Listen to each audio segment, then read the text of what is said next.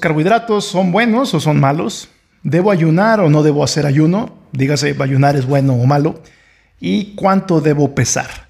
Estas son tres preguntas que ejemplifican muy bien el tema que quiero aterrizar el día de hoy, que tiene que ver con el contexto y el peligro de los extremos. Así que sin más, comenzamos. Estás escuchando el podcast de Nutrivolución, en donde se une la sabiduría ancestral y la ciencia moderna con el fin de obtener ideas para una mejor salud, aspecto físico, rendimiento y mentalidad. Mi nombre es Miguel Rojas y lo que escucharás a continuación es el resultado de mi obsesión con la optimización humana. Para contenido adicional puedes visitar nutrivolución.com. Comencemos. Bienvenidos a este nuevo episodio de Nutrivolución. Y como el título lo dice y como se los acabo de comentar, el contexto va a ser clave para temas que tienen que ver con nutrición y para poder ofrecer una mejor respuesta a la hora de tener ciertas preguntas como las tres que les acabo de mencionar en la introducción. Metiéndonos de lleno, los carbohidratos, vamos a comenzar por ahí. Si tú ves redes sociales y observas lo que dicen algunos divulgadores, podrás ver gente que promueve el consumo de carbohidratos y gente que no promueve el consumo de carbohidratos. Y si nos vamos un poquito a los extremos, podrás ver gente que dice que los carbohidratos van a evitar que pierdas grasa corporal y o que van a favorecer la ganancia de grasa corporal. Todo esto por cuestiones hormonales que ya pasaré a ello. Por el otro lado, podrás escuchar gente que dicen que los carbohidratos eh, te van a ayudar a hacer actividad física, que son saludables, que no hay que temerles y que hay que comerlos sin mayor complicación. Entonces, nos podemos ir a los extremos. Hay gente, lo dije de una manera no tan extremista, pero sí podemos ver posturas un tanto más extremistas, yéndonos a, casos muy radicales. Ahora bien, ¿qué hay de cierto o qué no hay de cierto con esto y cómo el contexto puede influir aquí? Los carbohidratos ni buenos ni malos, simplemente son nutrientes que van a ocasionar una respuesta en el cuerpo, como cualquier otro tipo de nutrientes. Metabólicamente hablando, podemos destacar el hecho de que cuando nosotros consumimos carbohidratos, vamos a tener una respuesta en la hormona llamada insulina. Y esto es un hecho. Claro está que esta respuesta puede ser a mayor o menor medida, dependiendo de si estamos consumiendo fibra junto con estos carbohidratos o si hay más nutrientes que vengan con estos carbohidratos que puedan amortiguar un tanto esta respuesta de insulina. Pero lo que es un hecho es que el consumo de carbohidratos va a venir acompañado de una respuesta en esta hormona llamada insulina. Ahora bien, ¿esta respuesta es buena o es mala? Es lo que es. La insulina tiene un carácter anabólico. Y nosotros necesitamos la insulina, ese es un hecho. Por ejemplo, personas que tienen diabetes tipo 1, cuyo páncreas no puede sintetizar insulina, necesitan obligatoriamente obtener insulina de manera exógena.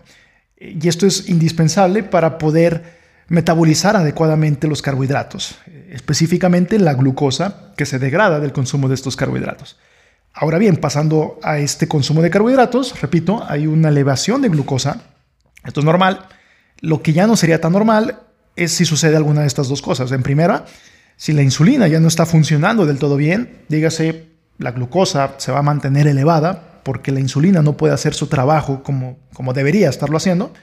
O en segunda, casos donde no existe insulina, donde esta acumulación de glucosa puede resultar en algo fatal. Ahora bien, eh, si nosotros estamos metabólicamente bien, dígase, nuestra insulina está funcionando bien, los receptores de insulina están recibiéndola bien, dígase, se están cumpliendo las cosas que se tienen que cumplir con el rol de la insulina, entonces no va a haber problema hasta cierto punto en el consumo de carbohidratos. Y esto también es otra parte dentro del contexto. ¿De qué depende hasta cierto punto? ¿Qué significa?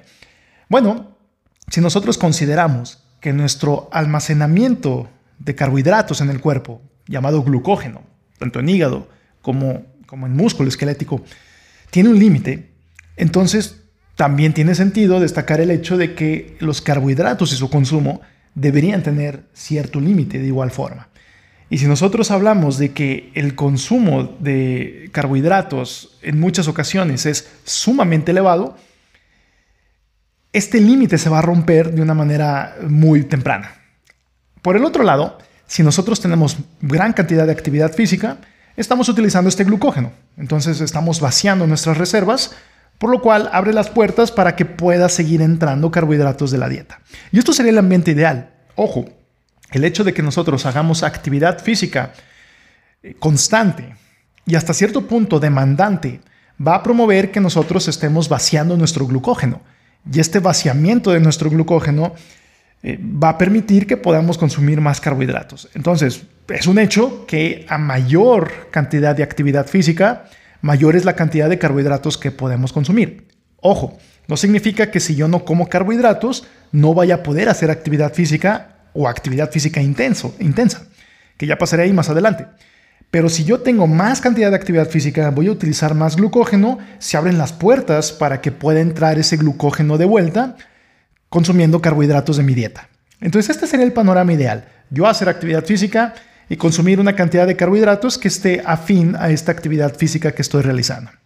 Dígase, si yo estoy haciendo algo demandante una hora al día, entonces podríamos estar hablando de, depende un poco también cuál es tu peso corporal, depende también cuál es tu, tu acondicionamiento físico, porque también una persona que tiene mejor condición física puede almacenar más cantidad de glucógeno en su cuerpo. Hay muchas variables aquí, pero si tú tienes una buena sensibilidad a la insulina, si tú tienes una buena actividad física, si tú haces una hora de ejercicio vigoroso, podríamos estar hablando de que 200 a 300 gramos de carbohidrato, ojo, hay muchas más variables, pero podríamos estar hablando bajo términos fisiológicos de cuánto le puede caber tanto al hígado como al músculo esquelético, de entre 200 a 300 gramos de carbohidratos, podría ser buena idea consumir.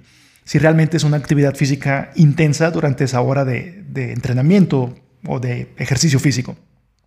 Sin embargo, si nosotros nos vamos a qué es lo que está pasando actualmente, podemos ver que las personas usualmente no comen 200 a 300 gramos de carbohidratos, comen más. Y el detalle es que tampoco hacen actividad física y menos una hora de actividad física intensa. Entonces el panorama se pone un poquito más oscuro.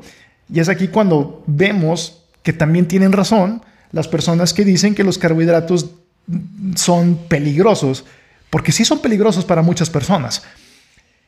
Si nos ponemos en un contexto de alguien que lleva mucho tiempo sin hacer actividad física, un poco contrario a lo que les acabo de platicar, lleva tiempo sin hacer actividad física, los depósitos de glucógeno muscular no son utilizados.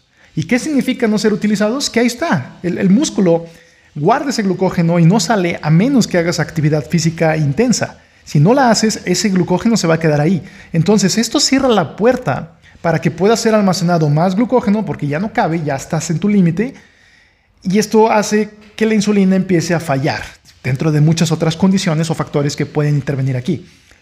Entonces, si tú le sigues metiendo carbohidratos, sobre todo en exceso, a tu dieta, con estas condiciones, sin actividad física, si tienes ya una resistencia a la acción de la insulina, aparte de la falta de actividad física, si tú empiezas a manifestar un exceso de, de grasa corporal, una inflamación crónica, un estrés oxidativo muy elevado, entonces aquí ya vamos a empezar a tener anomalías metabólicas que van a ocasionar que los carbohidratos sean un tanto perjudiciales para ti, porque se va a acumular la glucosa en sangre, se va a mantener elevado, se puede diagnosticar como diabetes tipo 2 y vas a empezar a tener problemas derivados a esto, todo el llamado síndrome metabólico. Entonces, en un contexto, si yo como 300 gramos de carbohidratos me va bien, en otro contexto, si yo como 300 gramos de carbohidratos, me va muy mal. Y este es el contexto, esta es la, importancia del contexto, si haces actividad física o no, si tienes algún tipo de resistencia a la insulina o no, y otro tipo de factores que van a determinar esto. Y a manera personal, ojo, esto es solamente una observación de lo que yo he observado ah, en redes sociales, las personas que suelen promover el consumo de carbohidratos no han tenido o, no se conoce que tengan un historial de que hayan sufrido de obesidad o de sobrepeso. Esas son las personas que dicen estar a favor de los carbohidratos. Por el otro lado, lo que he observado es que las personas que sí han tenido un problema de obesidad o sobrepeso son las personas que ya pueden estar un poco en contra de los carbohidratos. Y esto es totalmente entendible. A final de cuentas, cada quien habla desde su experiencia, cada quien manifiesta lo que ha observado en su experiencia personal y es totalmente válido. Pero cuando las personas quieren dar esta experiencia de manera universal, es cuando se puede convertir en un problema. Si yo nunca he tenido problemas de sobrepeso, que digo, reconozco que en alguna ocasión pude haber dicho que los carbohidratos no había que tenerles miedo eh, o, que simplemente era cosa de, de moverse un poco más y listo. No es tan fácil, ojo, no es tan fácil. Si bien la actividad física es parte de la solución, no es todo el panorama completo. Que, repito, la inflamación crónica, el estar obeso, tener grasa abdominal, grasa visceral, estos, estos factores también van a ocasionar una pobre respuesta de la insulina ante el consumo de los carbohidratos. Así que cada quien va a hablar desde su experiencia y es normal que el ser humano esté un poco sesgado, es normal que nos queramos ir a los extremos porque es la forma en la que nosotros lo vivimos y puede haber sentimientos vinculados de por medio. Es que a mí me gustan los carbohidratos y nunca he tenido problema con ellos, entonces yo voy a promover su consumo. Eso está muy bien, pero el detalle está en que no todo el mundo es como tú, no todo el mundo tiene ese mismo contexto. Por el otro lado, si tú has tenido problemas con el consumo de carbohidratos, entonces no significa que todo mundo deba dejar estos carbohidratos. Y es algo que puede ser un poco complicado hasta cierto punto, pero buscar ese punto medio y buscar ese contexto va a ser lo que nos va a dar una respuesta mucho mejor. Este es el primer ejemplo. El segundo ejemplo, ¿debo ayunar o no debo ayunar? Algo similar con los carbohidratos. Ayunar puede presentar varias ventajas metabólicas. Una de ellas es que puede hacer que nosotros estemos un poco más vacíos de nuestro glucógeno, tanto hepático, y si hacemos actividad física muscular, y si nosotros estamos un poco más vacíos, nosotros podemos tener un mayor rango de consumo de carbohidratos. En cierto modo, hay autores que dicen que el ayuno, que para ser estrictamente correctos, se puede decir como alimentación en tiempos restringidos para los fines que estamos buscando, que es dentro de una ventana de día de 24 horas, eh, cierto número de horas consumir alimentos y otro mayor número de horas no consumir alimentos. Usualmente es 16.8, puede ser 18.6, 24, hay distintos protocolos, pero técnicamente es más correcto decirlo como alimentación en tiempos restringidos. Se le conoce como ayuno intermitente, pero eso ya no es, no es correcto, eso sería, sería, otro, sería un término para definir otro tipo de intervención. Pero vamos a este, a este tipo de intervención de 16.8, 18.6. En esas 18 horas que no estás consumiendo alimentos, tu cuerpo está utilizando su propia energía. Y es aquí cuando te puedes estar vaciando un poco de ese glucógeno, estar promoviendo cierto nivel de cetosis, que ya tengo otros episodios donde hablo acerca de la cetosis, y esto te va a permitir seguir con tu día a día. Esto te va a permitir tener energía, utilizar la energía de tus reservas corporales y seguir con tu vida normal. El punto está en que no es mágico. Digo, sí puede tener sus ventajas metabólicas, pero si la persona, después de esas 18 horas de no alimentación, durante las otras 6, hace cosas descabelladas, no lleva en orden una alimentación, entonces va a salir contraproducente. ¿Por qué? Tú estás privando a tu cuerpo durante 16 horas de alimentos. ¿Por qué? Porque el objetivo es que cuando tú le otorgues alimentos, durante las otras horas, para completar las 24 del día, necesitan ser cosas de calidad, necesitan ser cosas que te nutran de verdad. Necesitan ser cosas que van a remodelar las células eh, o, van a reconstruirte desde una manera muy interna y tú quieres que sea de calidad esa reconstrucción. Tú quieres que los materiales que te están reconstruyendo sean de muy buena calidad. Mucha gente utiliza el ayuno intermitente para comer cosas malas, eh, comida chatarra como tal. Y ojo, no estoy en contra de la comida chatarra. Al final, reconozco que la comida también tiene vínculos con sentimientos, eh, comfort food, pueden decir por ahí, y es totalmente válido. Hay personas que se pueden sentir muy bien con cierto tipo de alimentos y quizá no sea el mejor perfil nutricional de este tipo de alimentos. Es algo totalmente entendible. El detalle está cuando esto se vuelve un problema. Y cuando se vuelve un problema, de nueva cuenta, contexto. Para algunas personas, comer muy poco ya puede ser problemático eh, pero la gran, gran mayoría comer más cantidades ya puede ser problemático. El detalle está en que si tú dejas de consumir alimentos durante un periodo de tiempo y después los introduces, quieres introducir cosas primordialmente de calidad. No es una muletilla para poder consumir alimentos chatarra en una gran cantidad. Dices, bueno, tengo 2.000 kilocalorías que las puedo comer en una sola comida, vámonos, voy a comprar una pizza, voy a hacer algo totalmente, eh, no sé, algo, algo que sea muy calórico, que no, me otorgue tanta cantidad de nutrientes realmente. Eh, cada quien decide qué hacer, eso es un hecho. Yo no estoy aquí para decir qué es lo que debes o no debes hacer, para nada. Pero al final del día hay que observar las prioridades. Y el objetivo de la alimentación en tiempos restringidos, si lo que quieres es mejorar tu salud, mejorar tu composición corporal, entonces tendrías que hacer énfasis en alimentos naturales. No es, no es una excusa para comer alimentos chatarra. Y esa cantidad de qué tanto podrías comer o qué tanta proporción de alimentos no tan saludables podrías comer, de nueva cuenta volvemos al contexto.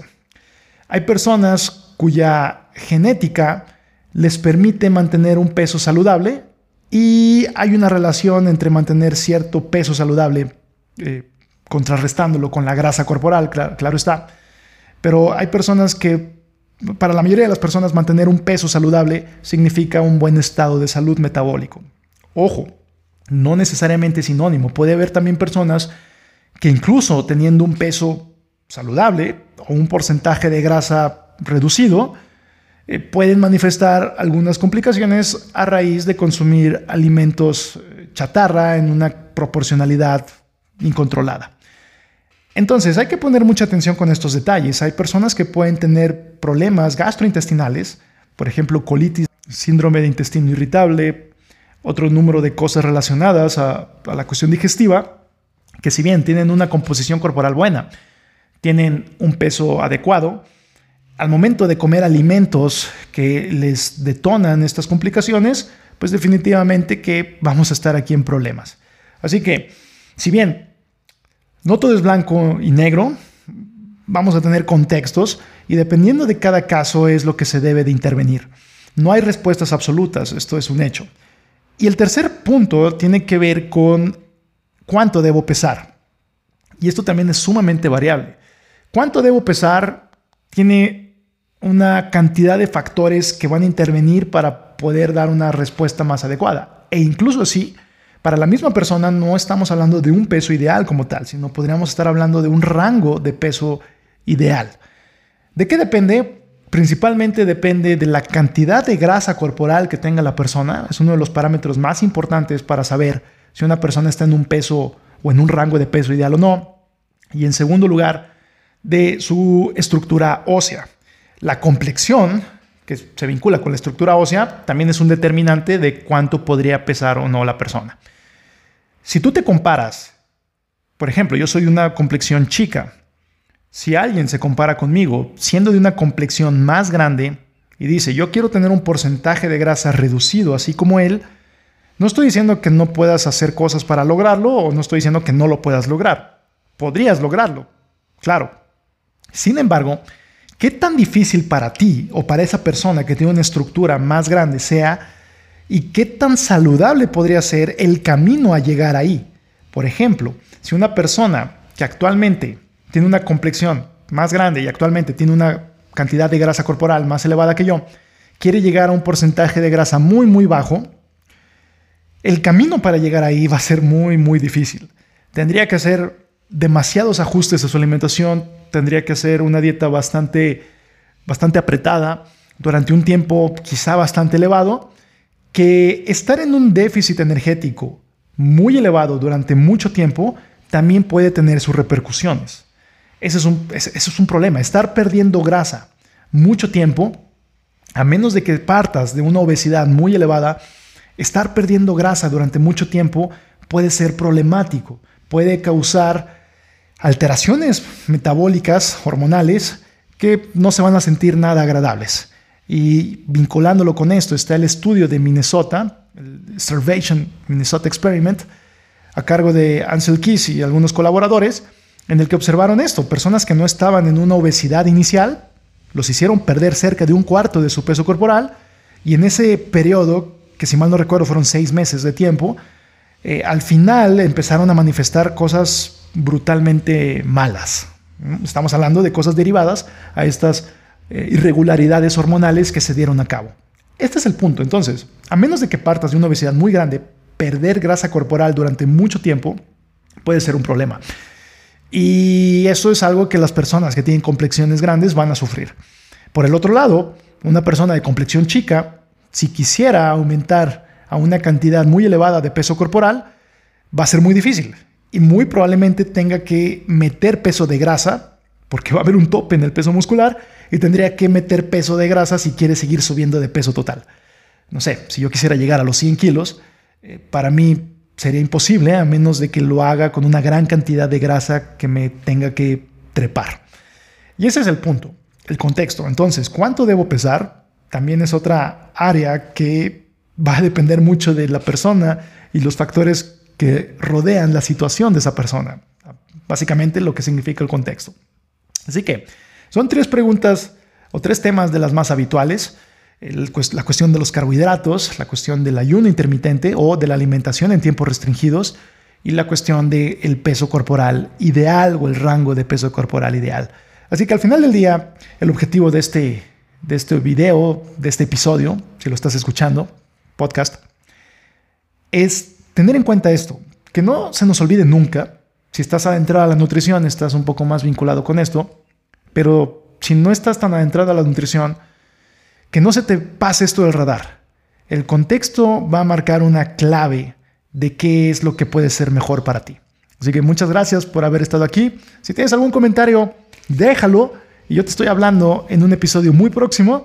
No sé antes recordarte que vayas, tomes en cuenta esto y levanta esa barra. Este es el fin de este podcast. Muchas gracias por haber estado aquí. Puedes mandarme un mensaje con tus comentarios en arroba m1 Nos vemos hasta la próxima.